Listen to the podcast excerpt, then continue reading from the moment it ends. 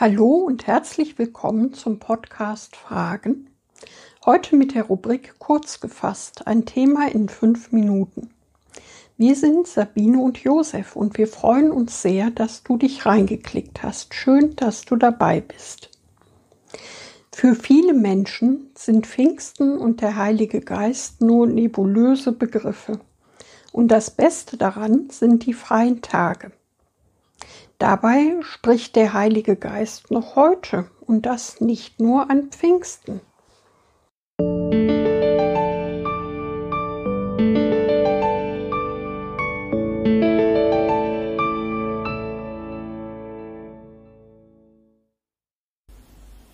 Pfingsten heißt, geh mutig deinen Weg, denn du bist nicht allein.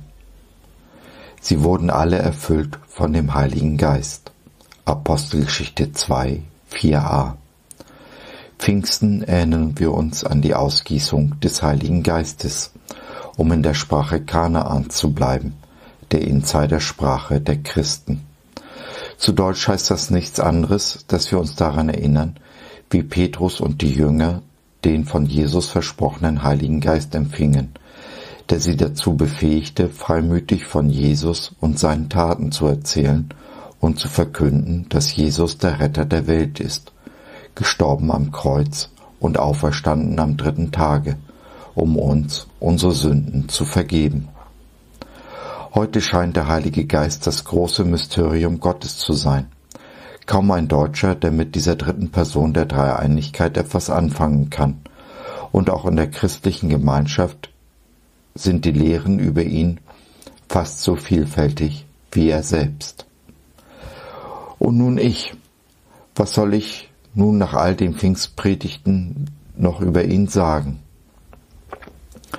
Nun, ich glaube, wenn du diesen Podcast hörst oder dich auf irgendeine andere Art mit Christus beschäftigst, dann ist der Heilige Geist bereits bei dir am Wirken, völlig unabhängig davon, ob du schon dein Leben Christus anvertraut hast oder nicht. Laut dem großen Apostel Paulus in 1. Korinther 12.3 kann niemand das Wesen Jesu erkennen, wenn er den Heiligen Geist nicht hat. Und so war oder ist auch bei dir der Heilige Geist am Wirken, lange bevor du Christ wirst oder wurdest. Jesus stellt in Johannes 15, 16 fest, dass wir, dass nicht wir ihn, sondern er uns erwählt hat. Und zu diesem Zweck ist der Heilige Geist bereits an denen am Wirken, die Jesus erst noch erkennen sollen denn er allein schließt uns das Wesen Jesu auf, lässt uns ihn in seiner wahren Schönheit und Majestät erkennen. Antworten wir mit Ja auf dieses Wirken des Heiligen Geistes, wird aus uns ein Kind Gottes, und der Heilige Geist nimmt dauerhaft in uns Wohnung, zieht in unsere Herzen ein. Im Rückblick erkennen wir dann, wo überall in unserem Leben der Heilige Geist schon gewirkt hat und wo wir taube Ohren hatten, nicht auf seine leise Stimme gehört haben. Gott und sein Heiliger Geist drängen sich uns nicht auf, es ist mehr ein sanftes Ziehen hin zu Jesus. Wenn du dich aber für Jesus entschieden hast, dann sei dir auch gewiss, dass der Heilige Geist dein dauerhafter Begleiter ist. Er führt und leitet dich in aller Wahrheit, und je länger, desto besser wirst du lernen, auf seine leise Stimme zu hören und ja, dem Geist zu folgen. Denn Jesus möchte mit dir auf dem Weg sein und der Heilige Geist ist dir dabei Wegweisung und Orientierung. Dabei ist der Weg das Ziel. Es geht dem Heiligen Geist nicht darum, ob oder wann du ein bestimmtes Ziel erreichst. Es geht um den Weg, den du nimmst. Denn wenn du Jesus in deinem Herzen angenommen hast, hast du quasi das Ziel schon erreicht den Himmel auf Erden. Was wir aus diesem Leben machen, ist entscheidend, nicht das Ziel, das Ergebnis, das wir am Ende unserer Tagen hier auf Erden erreicht haben oder auch nicht.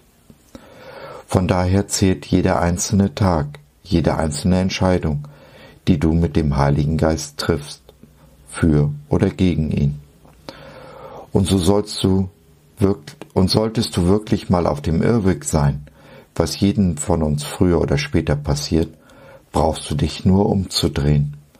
Denn unser Gott ist ein Gott der tausend Chancen.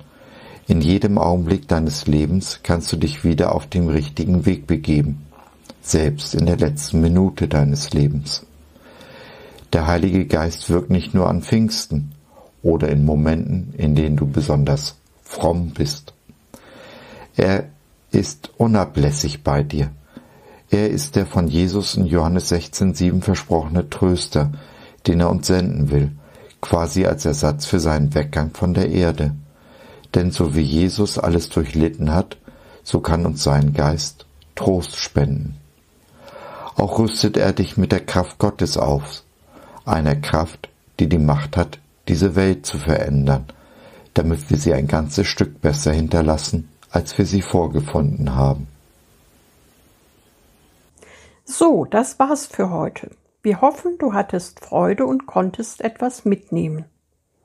Wenn du noch Fragen hast oder mit uns in Kontakt treten möchtest, dann besuche doch unseren Blog www.fragen.biz. Biz, B-I-Z, steht für Bibel im Zentrum. Wir glauben, dass die Bibel, Gottes Wort, absolut wahr und irrtumslos ist. Gott hat uns lieb und möchte, dass unser Leben gelingt. Dazu gibt er uns in seinem Wort Orientierung und Wegweisung für ein Leben in Fülle, genauso wie Jesus es in Johannes 10, Vers 10 versprochen hat. Was meinst du dazu? Lass von dir hören, wir würden uns sehr freuen. Bis dahin, Sabine und Josef.